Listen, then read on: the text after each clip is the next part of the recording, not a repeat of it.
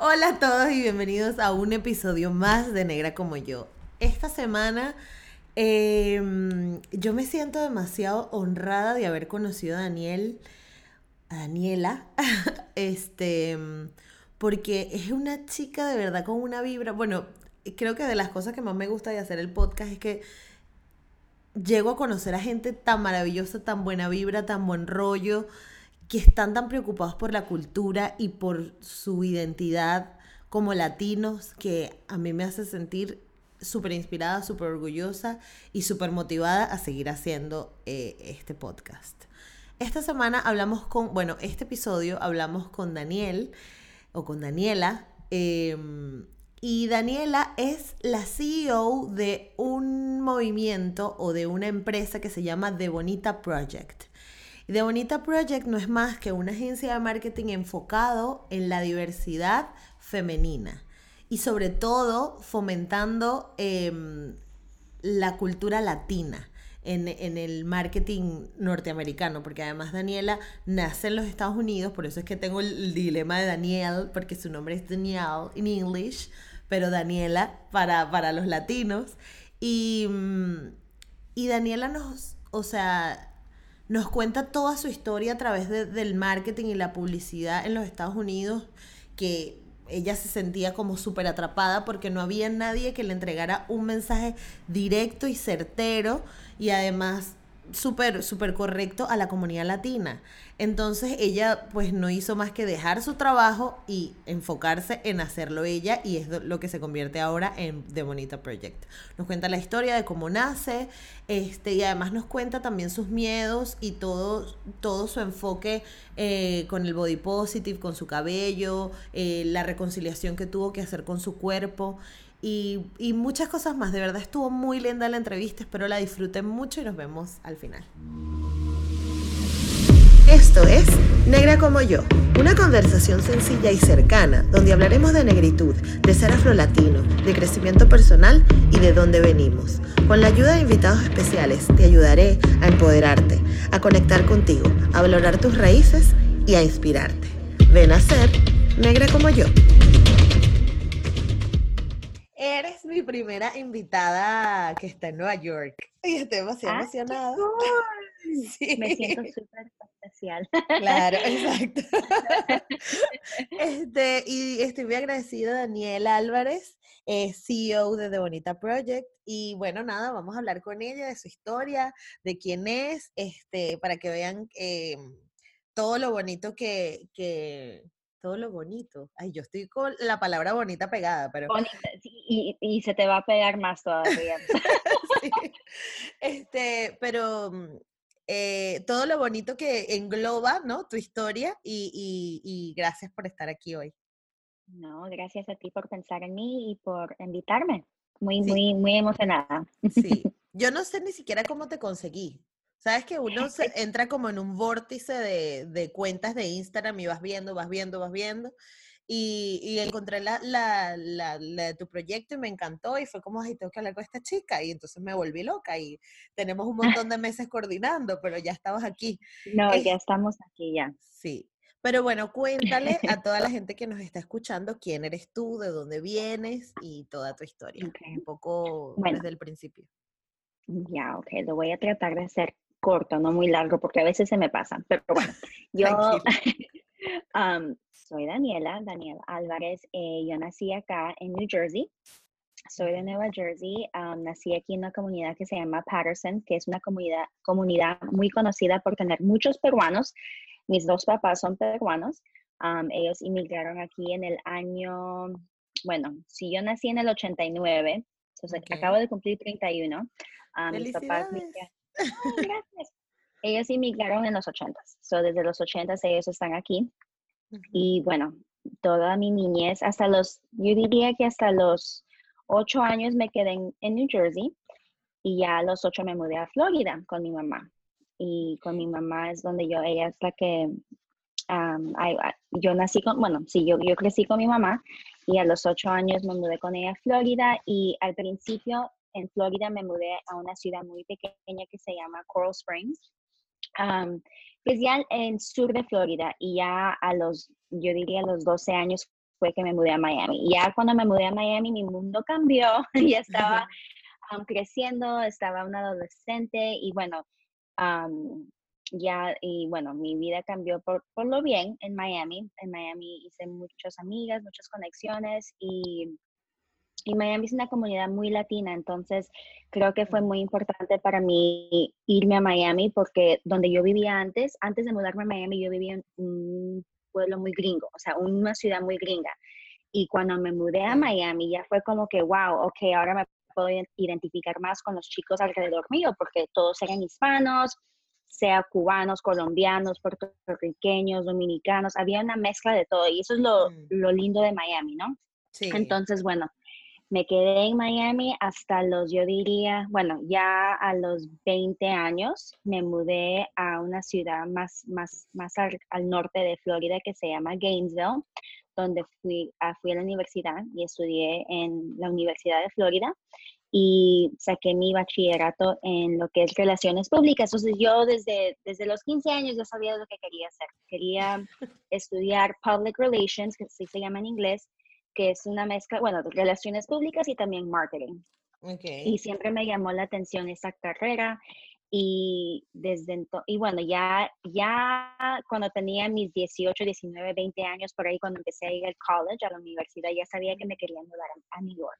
New York para mí siempre fue mi ciudad de, de, de los sueños, o sea, yo sabía si quería ejercer en este, en este mundo de PR tenía que estar en New York. Porque, claro, Miami también te da oportunidades, pero no es igual como en Nueva York. Entonces, al, al, al graduarme en el 2011 fue que me mudé a, a Nueva York y ya desde entonces estoy aquí. empecé trabajando en Public Relations en una agencia que es muy conocida acá y ahí duré como casi ocho años. Y ahí duré casi ocho años y es cuando aprendí, bueno, obviamente aprendí mucho, hice muchas conexiones, pero también mi, mi role, o sea, mi, mi, lo que me dedicaba a hacer en esa agencia era enfocarme en, crecer el, el, medio hispano dentro de la agencia. O sea, tenía que trabajar con, con prensa hispana para mis marcas, porque aquí en los Estados Unidos, claro, todo es... Em, tienes la, prensa americana, o sea, tienes prensa americana y también tienes la prensa hispana. Entonces, como yo era la, única hispana en la agencia donde yo trabajaba, ellos me decían, hey, tú nos puedes ayudar con conseguir prensa hispana para las marcas y yo trabajo mucho con marcas de belleza.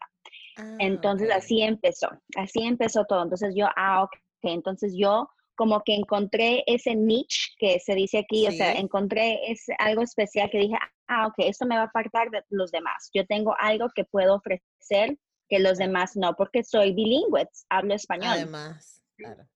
Entonces, así poco a poco empecé mis conexiones, o sea, relaciones públicas es todo, se trata de quién conoces, quién, quién es, you know, quién conoces en, en qué canal, en qué revista, en entonces se trata todo de conexiones y bueno, durante esos ocho años eh, crecí mi network y ya en el 2018 me inspiré en salirme de ahí, me fui de la agencia y decidí lanzar mi propia agencia que se llama The Bonita Project, que sigo haciendo igual lo que hacía antes, representar marcas de belleza, pero con un toque sí latino, pero también educando a los demás la importancia de la comunidad latina, pero no es nada más latina, o sea, la comunidad de women of color, como se dice aquí, ¿no? O sea, la comunidad multicultural de acá. Entonces, ¡Wow!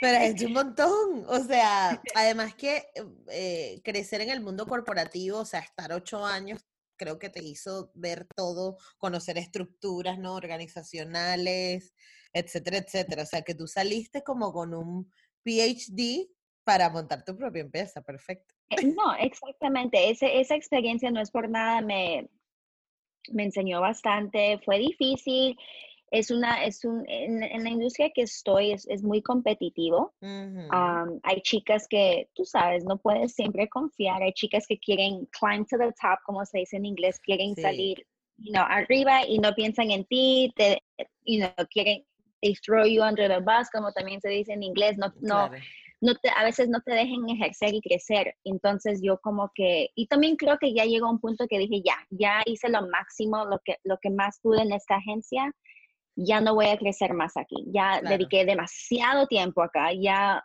es hora que enfoque mi energía y todo lo que sé ahora y darlo a mi propia compañía. Perfecto. Qué guay. Pero ¿por qué, mm, qué fue lo que de alguna forma te decepcionó, por decirlo así, eh, de la industria donde trabajabas para convertir de Bonita Project, porque además está muy enfocado en el body positive y en la aceptación de los cuerpos no normativos, etcétera, etcétera? Eh, bueno, empiezo con que yo trabajé en una agencia que, mira, yo siempre la voy a admirar, ah, es bien gringa, es bien gringa, las chicas las chicas que trabajan, eh, parecía una película. Cuando yo, al principio, cuando yo entré a, sus oficinas, cuando yo fui para la entrevista, me quedé como que en shock porque parecía, era otro mundo para mí. era Devil, Devil Wears Prada. Algo así, exactamente algo así, exacto, algo así. Era una mezcla de eso, pero también con la esencia de Sex and the City, porque si tú has visto Sex and the City, tú has visto que Samantha, she's, ella es una publicist, ella es una publicista y todas, a mí las chicas que trabajaban ahí eh, estaban vestidas divinas, o sea, y también chicas, cuando, y cuando yo empecé, cuando yo empecé, las chicas que eran de parte, o sea, que estaban en mi grupo de entry level, que acaban también de empezar como yo, pero venían de, mucha plata, o sea, ellas se vestían con zapatos Louboutins, tenían bolsas de Prada, cosas, y yo dije, wow, ok, yo yo no, yo no, o sea, aunque a mí me encantaría tener esas cosas, obviamente yo no tenía ni la plata para comprarme ese tipo de ropa, ni, you know, y yo iba a la oficina vestida de Forever 21, o sea, con, mi, con, lo, con lo que yo pude afford, o sea, en ese tiempo. Entonces, um, durante mi primer año y dos años, como que era, tenía que acostumbrarme y era un poco un rough, era un rough time no era algo fácil, las chicas como que al principio no eran tan friendly, como que te miraban así como que quién eres tú. Claro, y además siendo latina, ¿no? Sí, siendo latina, o sea, era algo raro. Y mira, yo honestamente ahora me pongo a pensar, dije Daniela, quizás yo me lo imaginé, no sé, o sea, yo también era muy insegura, quizás en ese tiempo también, o sea, no me sentía muy confident, porque yo me sentía o sea, esa es la palabra, me sentía mucho más inferior que ellas porque las veía vestidas con, wow, de tanto lujo y yo, o sea, muy humilde, o sea, yo siempre he sido muy humilde gracias a mi mamá y, y siempre me voy a quedar así, o sea, ahora sí, de vez en cuando me quiero comprar mis gustos y me doy mis, mis buenas compras, pero no, o sea, yo te digo, en ese entonces yo me, yo decía, wow, no, no, no pero tampoco te desarrollas en ese ambiente, ¿no? O sea, te puedes vestir de las marcas que tú quieras, pero tu actitud no es de, siempre querer como show off, ¿sabes? Todo el día. Oh, no, yo nunca he sido ese show off. I mean, show off, pero con, con ¿cómo se dice? Pero honesta contigo misma, o sea. Claro, honesta conmigo misma. Exactamente, entonces, pero bueno, yo te digo, el primer año o dos años no hasta fue hasta mi segundo año que yo me acuerdo muy, muy bien que mi jefa, una de mis jefas, me entró a la me invitó a la oficina y me dice, Daniela, vamos a hablar.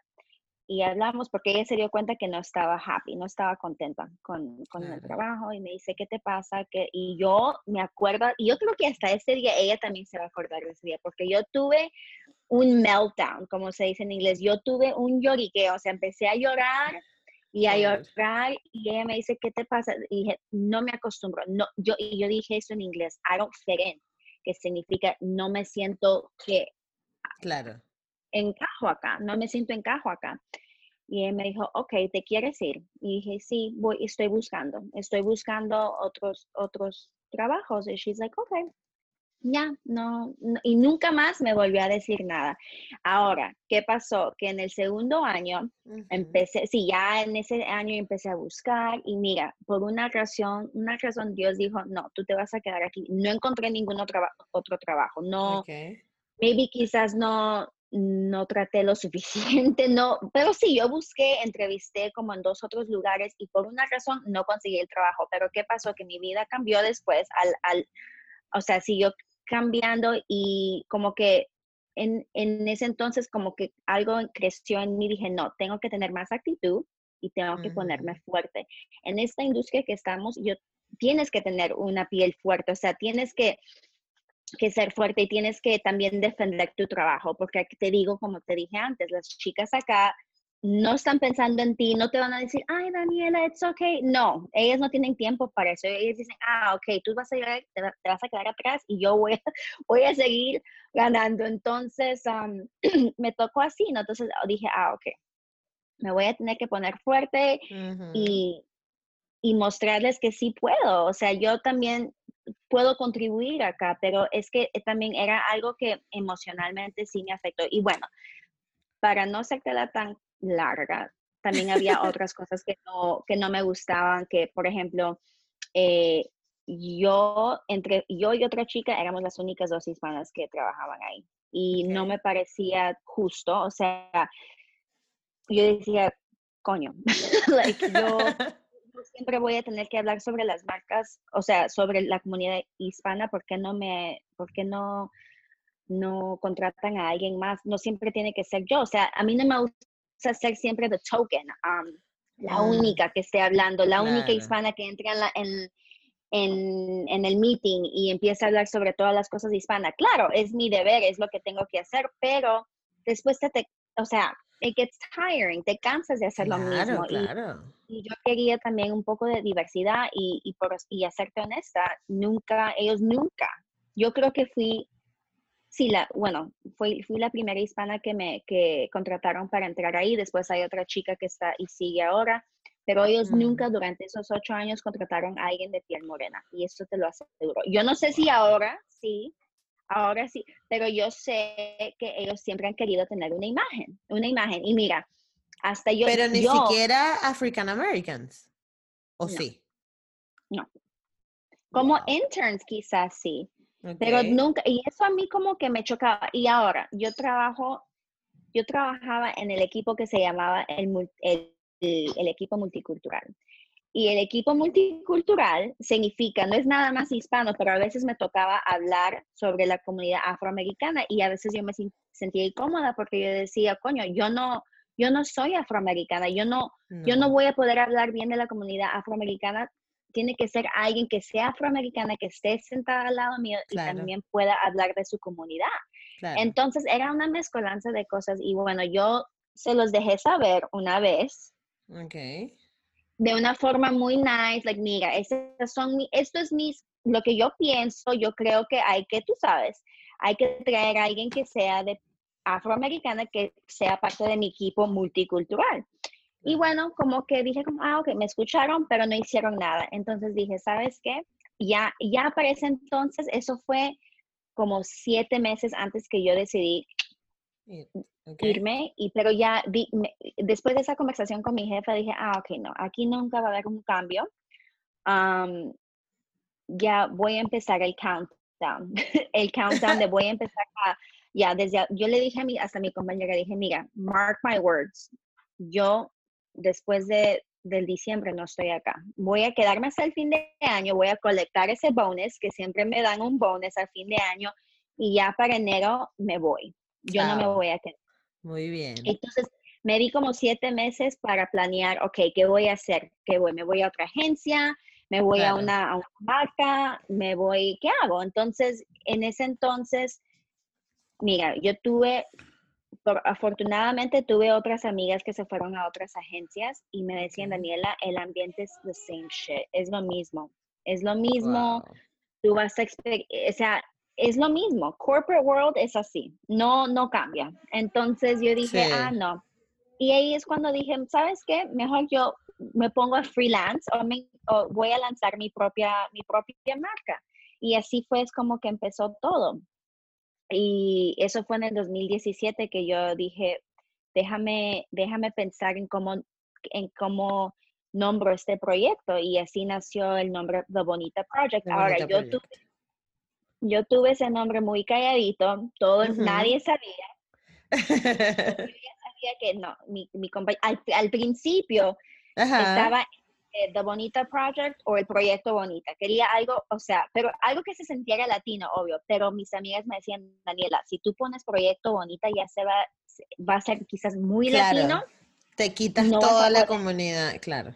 Claro, entonces dije, sabes que tienes razón, lo voy a hacer algo Spanglish y va a ser The Bonita Project. Y así fue que nació The Bonita Project. o sea, el nombre, nada más. Eso fue el, el, número. okay ahora qué falta después de The Bonita Project. Ahora, o sea, honestamente, y ahora que me pongo a pensar, yo tenía muchas balls, como se dice, unas pelotas grandes para poder decir, mira, me voy, voy a lanzar mi propia compañía. Yo no sé, o sea, que todo el mundo me dice, Daniel, tú tienes unos balls para hacer eso, ¿por qué no nadie, o sea, no, es que todo no el mundo lo, hace. no sé si sí me puse un poco creída en ese entonces, pero dije, ¿sabes qué? No, yo, es que yo no quería irme a, ninguna otra parte. Dije, no, yo lo voy a hacer yo sola.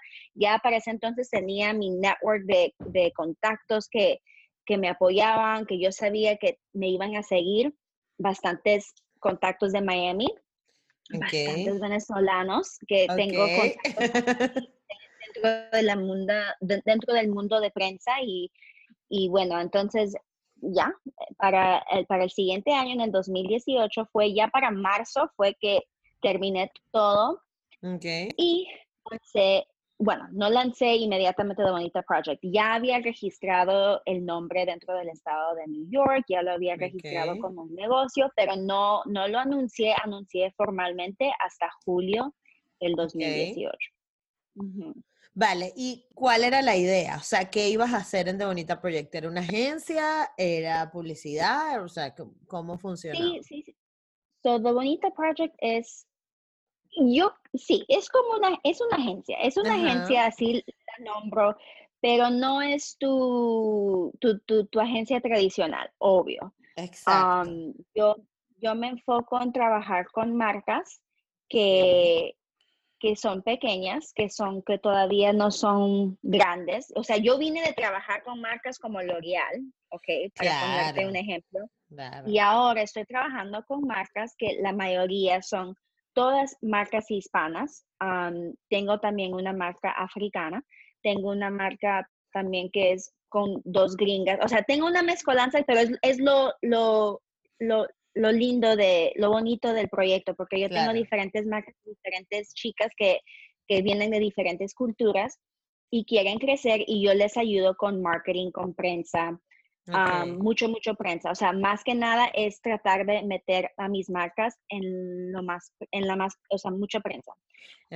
y también, y también conectarlas con las influencers. Ahora, mi agencia también es un parte influencer marketing y eso es algo nuevo que en quizás los últimos cinco años se, ha, se, visto crecer. Claro, ¿qué, qué, what the hell is influencer marketing? Antes, hace cinco años, cuando yo empecé en PR, influencer marketing no existía. Claro. Esto no era algo que, pero ahora hay tantas agencias que se dedican a eso. ¿Y qué significa? O sea, si yo tengo una marca y yo quiero trabajar con chicas que, por ejemplo, yo saco una línea de pelo, de una línea de, de productos de para, para pelo natural, para curly hair. Y yo quiero trabajar con curly hair influencers, quiero trabajar con influencers que puedan apropiadamente promover mi producto. Yo les ayudo a buscar a las chicas adecuadas que, que puedan representar la marca. Entonces les ayudo a hacer con influencer campañas, influencer promo, entonces cositas así. Yo ayudo a mis marcas pequeñas y también de vez en cuando consulto y ayudo a las marcas más grandes. Mm. y hace el año pasado hice como algunos proyectos con Clinique. Clinique es mi cliente más grande o más fuerte que digamos, con quien he hecho muchos proyectos y bueno, ellos de vez en cuando me, me, me dan proyectos para hacer campañas de influencers, depende si están promoviendo un nuevo producto o, o algo así. Entonces yo les ayudo con eso. También he tenido el chance de trabajar con Bobby Brown y Bobby Brown con el mismo, con, con dentro del mismo tema, o sea, ellos que también quieren que les ayude conectarla, conectarlos con influencers latinas o influencers también afroamericanas, hasta afrolatinas. Ahora más que nunca las marcas también están como que, ok, le están dando más caso y más atención a las afrolatinas. Yes. Vamos a ser honestos. O sea, Sí. y no, hace unos años atrás, afrolatina, ¿qué era afrolatina? Nadie sabía que era afrolatina. Nadie, sí. Um, and nadie, nadie. O sea, eso no era ni un term, no era ni una palabra que se usaba. Um, pero sí, no, ahora sí, mucho más que nada, mucho más que antes, se está usando más el term afrolatina, quieren Sí. afrolatinas dentro de la campaña, que me parece genial. Y bueno, y también antes de, de, de olvidarme, porque quería darle una mención a mi, mi- a mi clienta, tengo una clienta afrolatina ahorita, que me la adoro, la adoro, se llama Ada Rojas. Ella empezó como influencer. Ella empezó como influencer hace más de 10 años con un blog. Y la chica es dominicana. La chica es dominicana y durante sus primeros años blogging, ella empezó a hablar sobre su transición al pelo natural. Entonces, ella ahora es nada más natural hair y ella hace como tres o cuatro años conoció a una muchacha que, que tiene su marca de pelos, que y ella, ella no es afro-latina, pero sí es latina. Y ella, ella se llama Aisha Ceballos Crump y ella tiene su línea de pelo que se llama Honey Baby Naturals, Ok. que una línea dedicada también al pelo natural, pelo curly. Y cuando conoció a Ada, le dijo, bueno, Ada también quería, quería crecer y crear su propia marca. Entonces las chicas se juntaron y como la otra chica que tenía su marca, le dijo, sabes que yo te voy a ayudar a lanzar tu propia marca, te voy a enseñar cómo puedes empezar y bueno, te vamos, vamos a ayudarnos las dos. Y bueno, el año pasado Ada lanzó su propia marca y ahora ella tiene su propia marca de pelo Qué que se llama. Botánica. Entonces ahora yo trabajo con ella mucho y hago, le consigo prensa. O sea, yo he estado con Botánica Beauty desde que ellos lanzaron. que Pero le das permiso, le das permiso a Ada para yo entrevistarla también. Absoluto, yo le voy a decir de ti.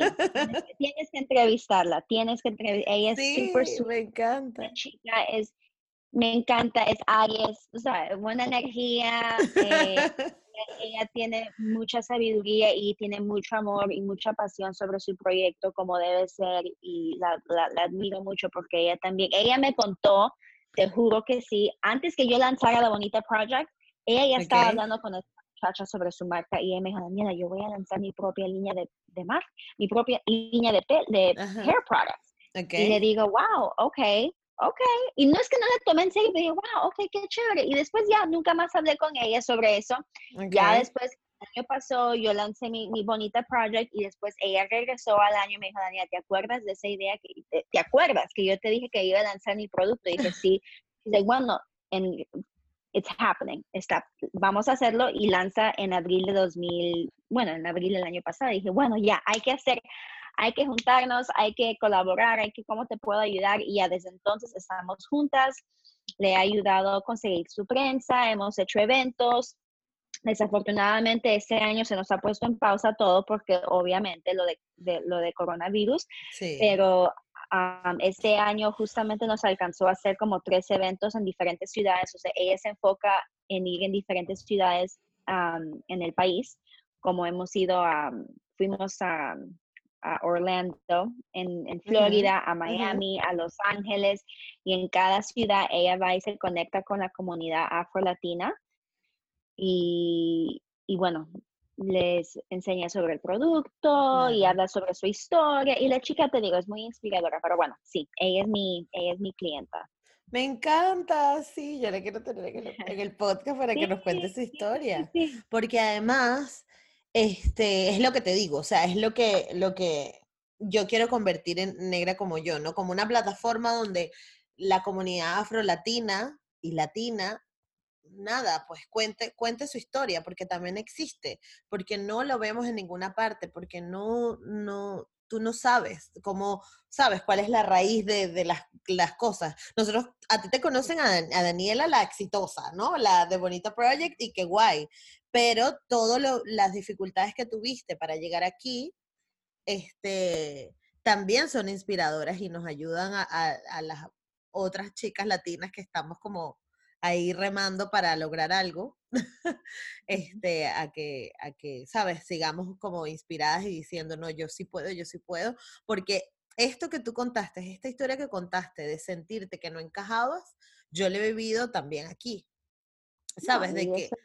Y, lo, y lo viven muchísimas chicas, mujeres eh, eh, latinas alrededor del mundo, porque además los latinos en especial somos como un híbrido loco. O sea, realmente no tenemos como, mm, como una raíz perfectamente, o sea, somos muchísima mezcla. Entonces somos muchos códigos en uno solo y, y, y, que nos entendamos este, o que nos entiendan es más difícil, ¿no?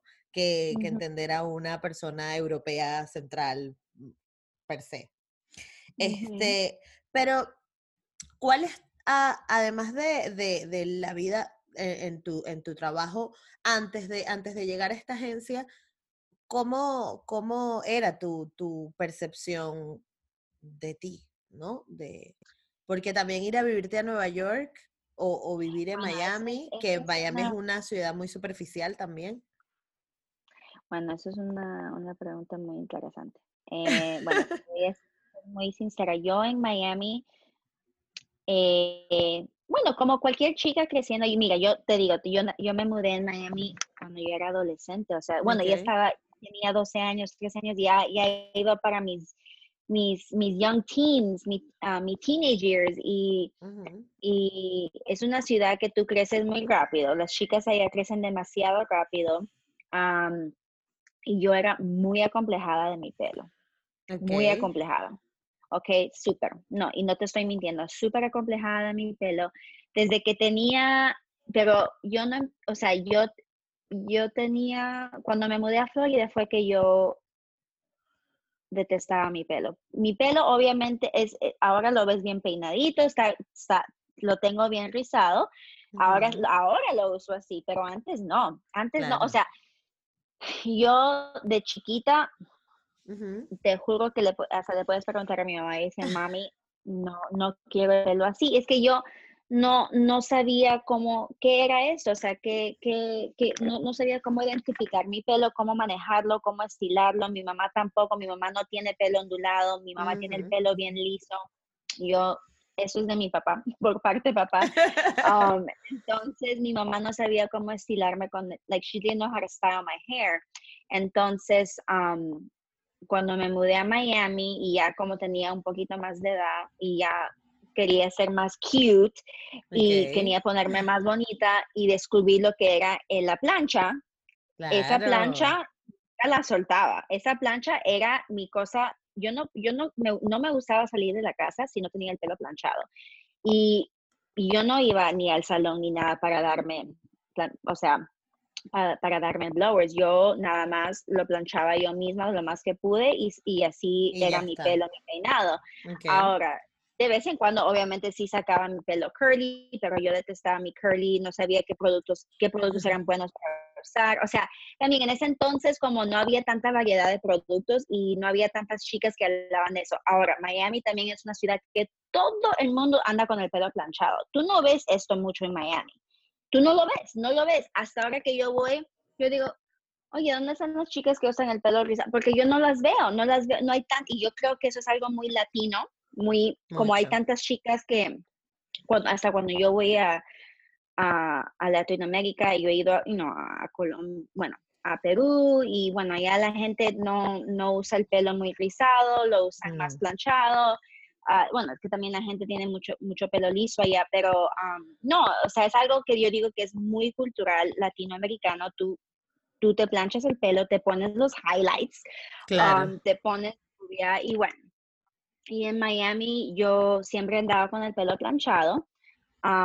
No me gustaba mi pelo curly y no, y bueno, hasta cuando yo empecé a trabajar en mi, en mi, en mi agencia antigua, también yo empecé a usar yo siempre usaba el pelo planchado. Yo nunca iba a la oficina así. Yo nunca, nunca, nunca, nunca. Entonces no fue hasta que cuando yo me, me salí y lancé The Bonita Project, también represento a otra persona que es mi clienta, que es un hairstylist, que ella es conocida mm. para conocer, para cortar, perdón, pelo ondulado. ella se ha, se ha, nombrado como la santa de pelo de Hair Saints y ella te ayuda con la transición. Y ella me sentó en su, en su silla un día y me dijo, Daniela, tú detestas tu pelo porque tú no te has dado el chance de, de conocerlo. de conocerlo. Tú mira, mira tus, mira tus puntas, mira, mira, mira, me decían.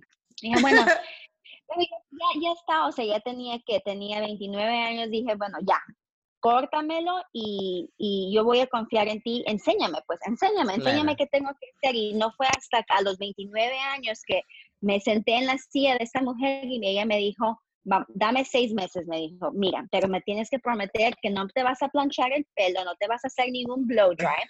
Claro. Tienes que, tienes que ver que tu, que, que tu rizo se vuelva a su forma natural y eso toma tiempo.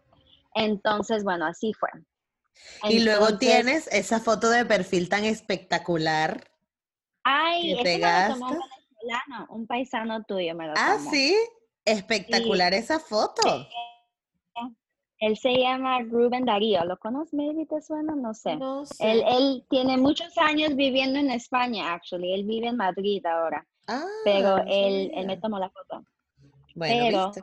hablando, hablando de Miami, habían muchas cosas que también me, o sea, yo me pongo a pensar que uh -huh como es una ciudad muy, como tú dijiste, muy superficial, superficial. Um, hay mucha influencia allá también de la cirugía plástica, vamos a ser muy sinceras, allá uh -huh. y te, especialmente el mundo latino, especialmente ahorita, yo digo, te voy a contar una, una, una historia de verdad, o sea, que me pasó de sí. experiencia, yo casi a los 19 años estaba con brainwashed, como se dice en inglés, sí. el cerebro no, no, no, yo estaba con la idea que no, me quiero hacer un smart lipo.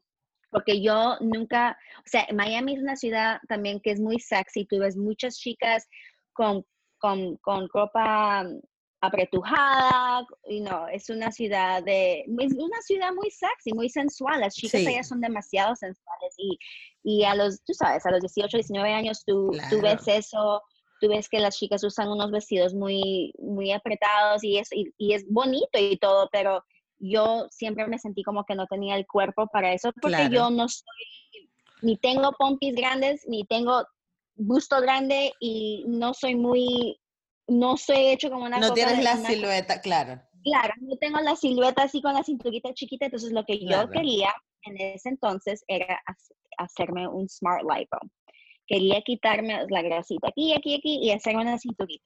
Ok. Y, y, le dije, mami, búscame un doctor, un cirujano en Perú para hacerme esto. Entonces mi mamá, bueno, mi mamá pues, también por, por darme el, para, para que yo me quedara feliz, tú sabes que las mamás... Claro, okay, sí. No, y que además tienen otra crianza también. Entonces, entienden las cosas de otra manera. Yo creo que nuestra generación es la que está cambiando esto de los, está los cambiando beauty standards. De... Claro, pero nuestras no. generaciones anteriores no. No. Tu mamá quería ayudarte y hacerte claro, sentir mi mamá bien. Que yo, yo me sentía muy acomplejada con eso, con mi cintura que decía, no tengo cintura. Bueno, okay. fui, me digo, un, en un viaje a Lima, me citó con un cirujano, fui al cirujano, me vio, me dijo, ok, te podemos quitar aquí y acá, me pintó y nunca me voy a olvidar esa, esa experiencia que dije, oh, wow, esto de verdad me va a pasar, me, me voy, voy a, it, it, it's happening. It's happening. Ya cuando, I'm like, oh, ok. Entonces, um, y, y bueno, en Lima, mis primos son muy inocentes. Like, mis primos y mis primas me decían, Anita, ¿por qué te vas a hacer eso? O sea, yo venía la muy gringa de Miami, ah, no, yo me lo voy a hacer. Y ellos decían, pero Anita, ¿por qué te vas a hacer eso? Porque mm. no, no, no, tú estás flaca, estás bien, tú no, no lo necesitas. Dije, no, no, no. O sea, yo, nadie me podía cambiar mi forma de pensar. Ok. Bueno, voy, te digo, voy al cirujano, me pinta, whatever, ya me citó. Eso sí, cuando hice mis análisis de sangre me dice salí anémica, porque sí, siempre he sufrido de la anemia. Y la sangre, el, estaba wow. muy, el, el, el hemoglobina tenía muy bajo y me dice, okay. me dice, mira, si quieres te podemos dar unas, unas inyecciones de hierro para que también te sube y ya con eso te podemos operar, pero no te podemos operar así muy anémica. Dije, ah, ya, ok, lo que sea. Bueno, para no hacerte la más corta, el día, creo que fue como dos días antes de, la cirugía, amanecí rara, amanecí, no me sentía muy bien. Y, ¿Y ya te habías puesto las inyecciones de hierro? No. Ah. Mañana me, me, dieron las inyecciones. Entonces, yo amanecí rara. Okay. me acuerdo de, decírselo a mi mamá y Ay. Se me congeló Dani. A ver. Ajá. Ay. Es que no se ve, no te ves. Ahora. Ahí está. Ok, exacto. Entonces tu mamá te dijo. Sí. sí, ahora sí. Entonces mi mamá ya no, no me, no me fastidies más, no, no jodas. Entonces, ok, whatever. Entonces esa mañana sí, la enfermera fue, me dio mis inyecciones, dije, ah, ya, estoy lista, estoy ready. Mira, a las, a las horas que pasan, pues yo todavía me seguía sintiendo rara. Mm. Y esa tarde fuimos a almorzar a un restaurante de carnes, de un steakhouse en Lima, con toda la familia, con primos, con mis tíos, fuimos no, estaba súper pálida, no me sentía bien y mi mamá me decía, mira, estás pálida, por favor, come algo, come una carne, no sé, dice, no, mamá, es que no me siento bien, ahorita regreso, voy al baño. No salí del baño, eh, me desmayé, me desmayé y al fin me encontraron desmayada en el piso. Eso fue una historia que, Dios mío, pero te cuento esto porque todo esto en realidad me pasó y, y me llevaron de emergencia al hospital. Resulta que tenía... Eh, tenía una infección el estómago, tenía, pero era una salmonella, tenía salmonella, me dio una infección al estómago. Entonces, mira, no se sabe si lo traje de aquí o si lo, seguramente me pasó en Lima. Ok. No me operé, porque el doctor, cuando el cirujano se enteró que yo estaba con una infección de estómago, me dijo, oh no, así no la podemos operar. Ella no. Yo no, se me metió un llorique y dije, no, no, no, ¿cómo es posible? Yo ya estaba ilusionada con la idea de regresar a los Estados, a Miami con mi, con mi nueva cintura. No, estaba destrozada. Pero bueno, ya que, que se hace, yo ya regresaba creo que a los días después y no, no iba a haber tiempo. Yo tenía que, el doctor cuando me vio que tenía el, el, el, el virus al estómago nos dijo que yo tenía que recuperar, tenía que um, y no, muchos días de, claro, muchos días de recuperación para poder operar. Y ya no, te daban los tiempos para volver a Miami. No. Bueno, no, ya, ya.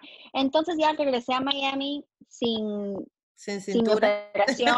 sin cintura. No. Y mis amigas que querían, oh my God, Daniela, a ver, que ellas todas emocionadas a ver si yo iba a regresar toda con mi cintura.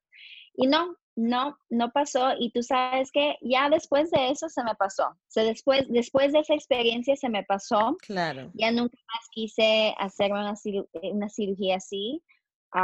tuve que aprender to love, amar mi, mi cuerpo de, de cómo es y, y, ya. Entonces yo cuento esta historia porque mira, yo sé que en nuestra comunidad especialmente, la cirugía plástica es súper enorme. Tú vas a Miami y es una cosa increíble. Todo el mundo se ha hecho algo y honestamente, mira, si tú quieres hacerlo, go, do it, ya, pero no, hasta trabajando con las gringas, ellas se burlaban de nosotras. Ellas decían, ah, vamos a ver qué, qué pompis eh, fake vamos a ver hoy día, porque en Miami tú vas y tú ves que las chicas, tú sabes, se hacen de todo, o sea, y, y mis compañeras de trabajo anteriormente se, se, burlaban así, íbamos a Miami y me decían, ay, vamos a ver quién, quién, cuántos cuerpos hechos vamos a ver hoy, o sea, cositas así, dije, oh, wow, entonces, para que sepan que la gente se da cuenta y quizás, you know, yo no sé si eso es una fase que se va a ir dentro de unos años, pero sí, es eh, yo creo que es demasiado notorio y honestamente no me encanta mucho. Ahora que voy a Miami, honestamente no me gusta mucho ver eso. Claro. O sea, no es en comparación con la belleza natural, o sea, para que la gente se burle así, yo no sé, o sea, hay tanto el complejo allá que las chicas quieren tener el busto grande, el pompis grande, o sea, esas cositas, mira, te digo, no es que sea muy contra eso. Love yourself primeramente, pero haciéndote eso también como que contradice eso, loving yourself. ¿Tú lo para qué lo estás haciendo? Claro, lo que mm. pasa es que yo creo que también, aunque suene irónico, es como la salida fácil, ¿sabes? Es más fácil ir al cirujano, eh, córtame, quítame, ponme, que lidiar con tus demonios internos. Porque, porque el trabajo interno este, ojo, lo estoy viviendo ahora, de el self-love, el self-love es muy jodido, es muy difícil porque tienes que rascar y profundizar mucho, muchas cosas muy dolorosas a veces. Y todo el mundo tiene una historia diferente. Entonces, eh, es más fácil eso, bueno, reúno, reúno plata, me cambio, me pongo, me quito y ya, y salgo del, y sigo siendo la misma persona. Pero yo creo que es más bonito como mejorar a nivel, a nivel mental antes. Y ya luego, si tú estás sana, ve si realmente te quieres hacer la cirugía que quieras. No, es verdad, es verdad. Y mira, yo me acuerdo de esa historia, tenía 19 años cuando me quería hacer esto. Y ahora yo digo, wow, si, si me hubiera operado, que hubiera estado contenta a los 20, bueno, tengo 31 ahora, no sé. Mira, yo tengo una mejor amiga mía que se llegó a hacer toda la cirugía y todo, porque yo fui la primera que lo iba a hacer y después iba a regresar toda. Y como no me fue a mí, mi amiga, mi amiga me dijo, no, yo, yo me voy a hacer. Ok. se fue, regresó toda dolorida y te juro que no, a los, ya a los 30 años me salía la, I wish yo no me hice esto. Esto fue una estupidez de nosotras. ¿Qué, que, nos, ¿qué teníamos en la cabeza? I'm like, es que éramos niñas, éramos niñas. Estábamos influida, influenced by las telenovelas, para, bueno, no tanto las telenovelas, pero los shows, todo, todo. No todo, toda la media, claro. Claro, influye mucho en eso y especialmente ahorita las, las Kardashians, like, ellas influyen demasiado ahorita con todo lo que es cirugía plástica, los labios, todo, todo, todo. Entonces, yo te digo, he tenido que con los años aprender a decirme, mira, yo no voy a poder cambiar mi, mi cuerpo es así. No te voy a, no te voy a mentir, de vez en cuando me acomplejo aquí y acá con lo que, este gordito aquí, este chicho acá, no tengo, yo nunca voy a tener un estómago así flat, no, no lo tengo, no lo tengo, ok. y ya, o sea, pero sabes que yo he aprendido a vestirme, a buscar piezas que me siento bonita, o sea, vamos a ser realísticas, chicas, no, no nos podemos meter en todo también, o sea, no, si tu cuerpo no da, ya, o sea, lo que tú te sientas más confortable, póntelo y ya. Y así he tenido que, que aprender y, y, bueno, y ya. Claro. Y ya, Y ahora, ¿cómo tú ves la, la, porque además creo que tú lo has podido medir, ¿no? ¿Cómo ves a la comunidad latina ahora? ¿Y qué nos, qué nos espera en el futuro? Y sobre todo el rol de la mujer latinoamericana. Yo creo, bueno,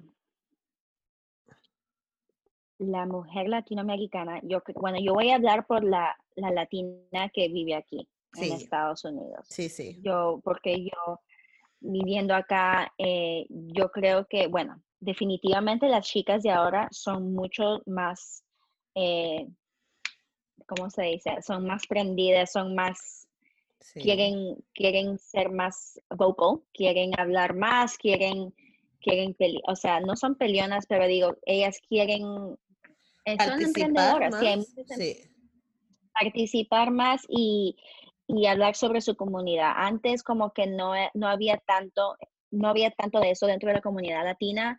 Te voy a ser honesta, yo veía eso más dentro de la comunidad afroamericana. O sea, la comunidad afroamericana aquí en los Estados Unidos ha hecho un trabajo muy enorme en ser muy, muy fuerte dentro de la comunidad. O sea, trabajar entre ellos, apoyarse entre ellos. Sí tantos emprendedoras afroamericanas que han lanzado sus propias marcas y esa comunidad de ellos la, los han, obviamente apoyan a su comunidad. Claro. Dentro del latino, dentro de la, la comunidad latina, aquí definitivamente ha habido un, grande, un grande surge, um, crecimiento de emprendedoras latinas, you know, y, y, son chicas jóvenes eso sí, yo creo que todavía hay mucho racismo dentro de la comunidad latina.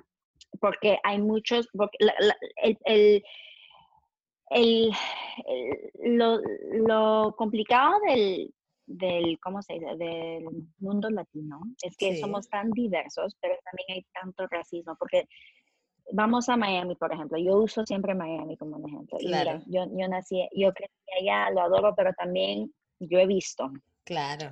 hay, es como hay, como hay afro-latinas, también hay unos latinos que son súper gringos, súper blancos y ellos se creen más, del, más, del más allá o se creen más, más que cualquier persona. Y, y eso se nota mucho en Miami. Yo lo he visto, lo he visto, lo, me doy cuenta, es muy superficial y bueno, eso no, no me gusta. Y yo digo, ¿cómo vas a probar tu comunidad si tú te vas a, si tú no quieres ayudar al otro? O sea, hay mucha competición entre uno. Eso todavía hay que, como que hay que trabajar en eso y, eso va a tomar mucho tiempo. Yo creo que dependemos de los jóvenes porque ya la gente madura, la gente ya adulta que creció así, que vino de Latinoamérica y se mudó acá que, con ese racismo, porque ese racismo lo traes de, de allá, de Sudamérica, ya eso no se va a ir, eso se queda contigo y, te vas y se va a quedar así. Depende de los chicos más jóvenes que dicen, ok, no,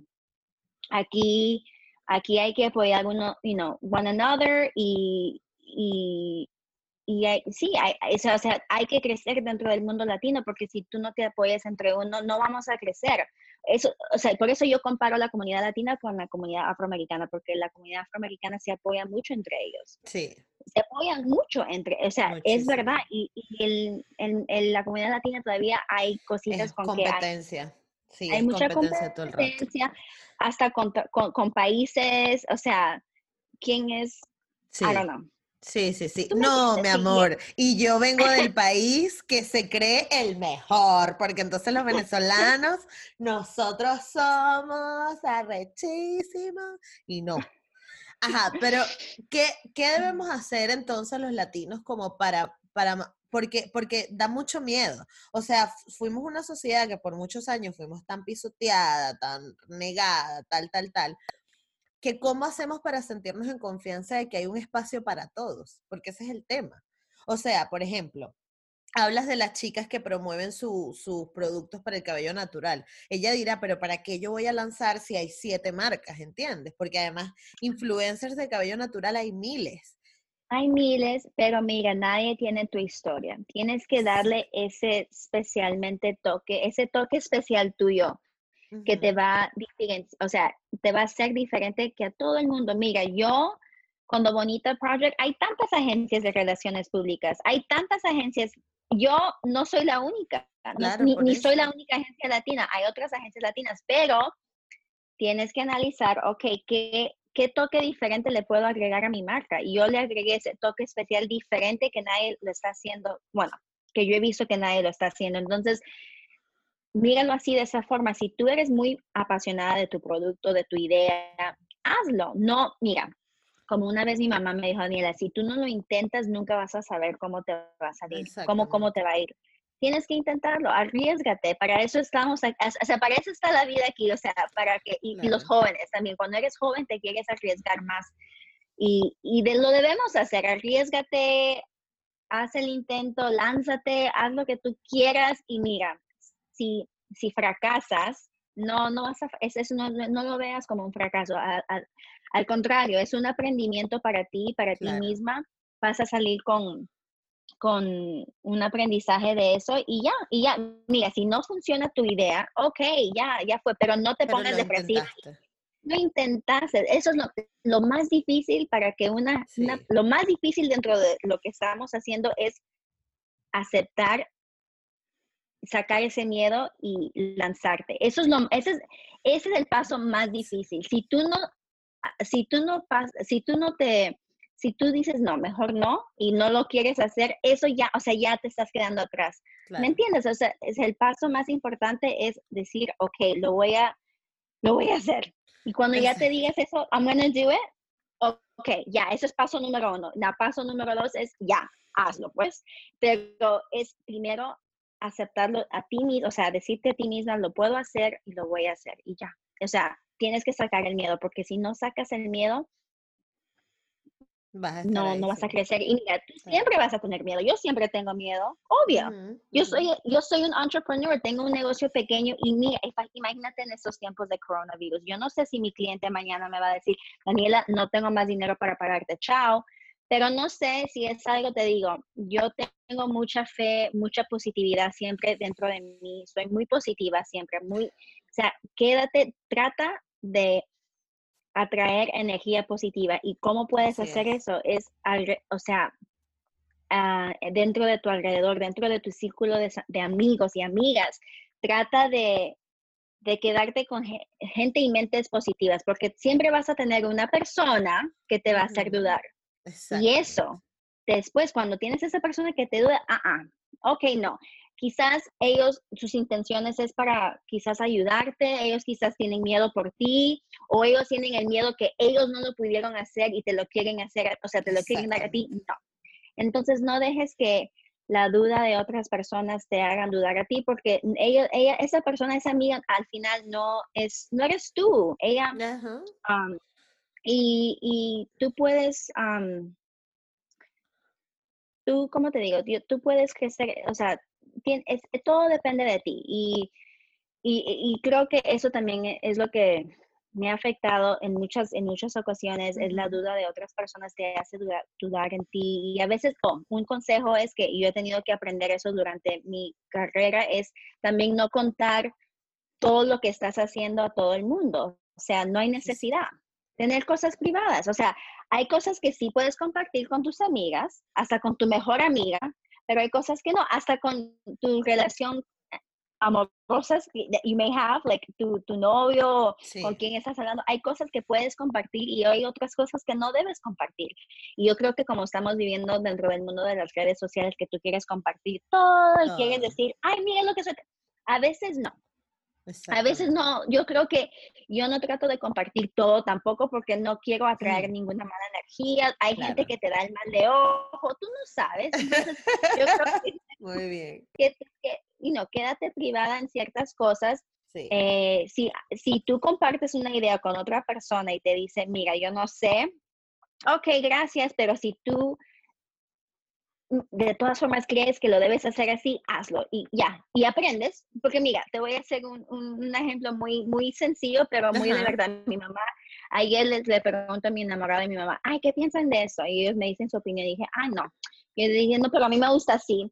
Y mi mamá me dice, Daniela, pero ¿por qué me preguntas si tú lo vas a hacer de tu forma? Y dije, bueno, es verdad, pero bueno, ya, ya, gracias por tu opinión, pero yo lo voy a hacer así. Y bueno, así es, así, es. funciona, sí, es verdad. Así funciona. Y mira, si me sale mal, ah, dije, bueno, tuviera, I should have listened to you, debí escucharte a ti, pero a veces, mira, este, escucha, o sea, pay attention a tu intuition, tu Sí, no la intuición. Sí. Y, y sí, hazle caso a tu intuición. Y, y, tú lo sientes, tú lo sientes. Si algo te dice, te dice, Daniela, hazlo, hazlo, hazlo así, ya, ok, lo voy a hacer así. Hay que lanzarse. Ay, qué bello. Me encantó hablar contigo, Daniela. Otra cosa ah, que quería preguntarte. Este, ¿tú tienes de repente algún programa, alguna forma? Ay, yo me se me está yendo la luz aquí. Porque ya se está haciendo de noche. Espérate que yo me Ya se está haciendo de noche. Una lámpara. Ajá. Este, sí. Eh, ¿Tienes alguna forma o, tienes planificado, bueno, a lo mejor no me vas a decir, pero bueno, quiero decir que de apoyar gente que está empezando sus marcas, cómo hacen para contactar contigo? Claro, bueno, nuestro Instagram es lo más popular que tenemos, es nuestra plataforma más popular, tú nos puedes contactar ahí por DM, mensaje directo, o nos puedes mandar un email también ahí, ahí está toda nuestra información para contactarnos. El Instagram es The Bonita Project. también tengo mi, mi, página personal que es Dani Álvarez PR y Dani con es I latina, así se dice, Dani, Dani, Álvarez PR y me puedes contactar entre las dos páginas. Y bueno, ahí hemos conseguido muchas, muchos proyectos con, el Instagram, entonces no, no creas que no, no estoy mirando los mensajes, sí los miro. Y y ya, eso es, a mí así, estamos aquí en Nueva York, pero sí hacemos proyectos en diferentes ciudades, nos encuentras mucho en Miami, hemos hecho cosas en Los Ángeles y bueno, si Dios quiere, iremos mundial y un día estaremos por todos lados, pero por ahorita estamos aquí y ya. Así es. Sí. De verdad, muchísimas gracias por, por, por, por haber estado aquí hoy conmigo. Espero que todo este tema del coronavirus lo que traiga son cosas positivas a tu proyecto, porque a todo el mundo como que le quitó el suelo y todo el mundo quedó ¡ah! Como estresado. pero espero que espero que todo salga muy bien. Este, y que estés aprovechando este tiempo, bueno, para hacer cosas que te gusten, sentirte bien contigo misma, descansar o hacer challenge de Instagram o lo que tú quieras. En estos días te vi bailando con tu mamá que me llamó mucho la atención. Yo mamá eh, decía, Dani, ya, Dani, yo estoy cansadito y que no, mamá, ahora hay que bailar no sé qué con tu pañuelo.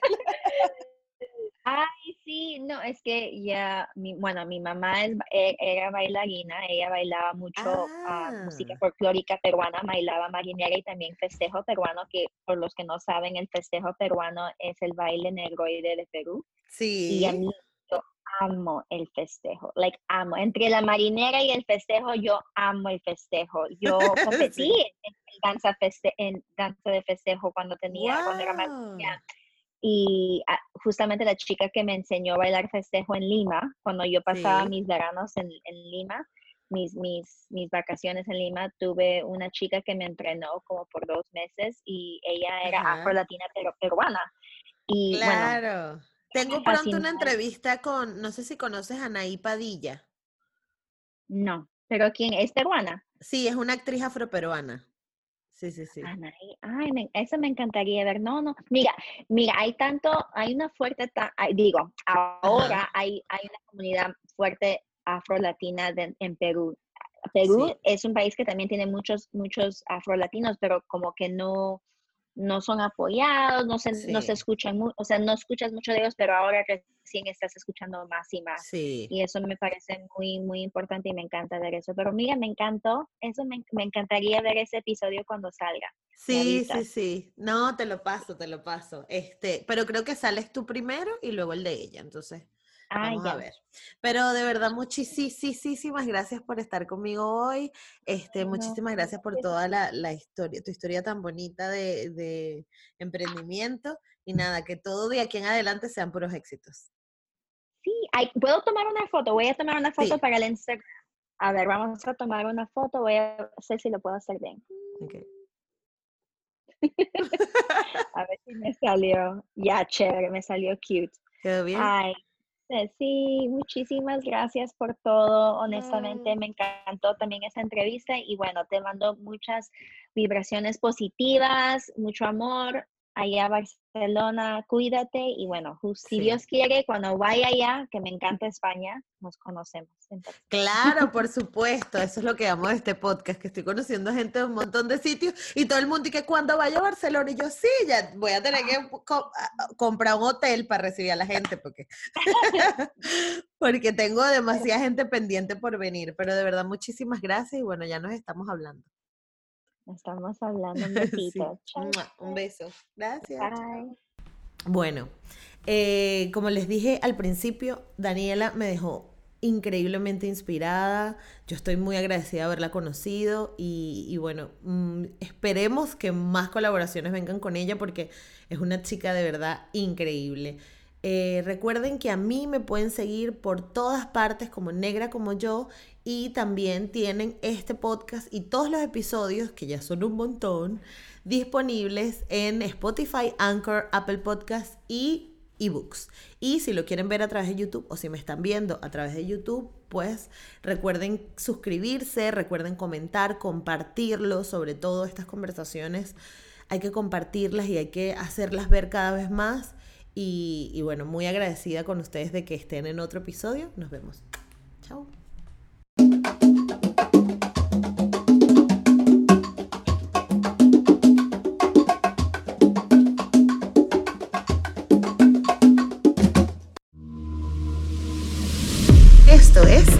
Como yo, una conversación sencilla y cercana donde hablaremos de negritud, de ser afrolatino, de crecimiento personal y de dónde venimos. Con la ayuda de invitados especiales te ayudaré a empoderarte, a conectar contigo, a valorar tus raíces y a inspirarte.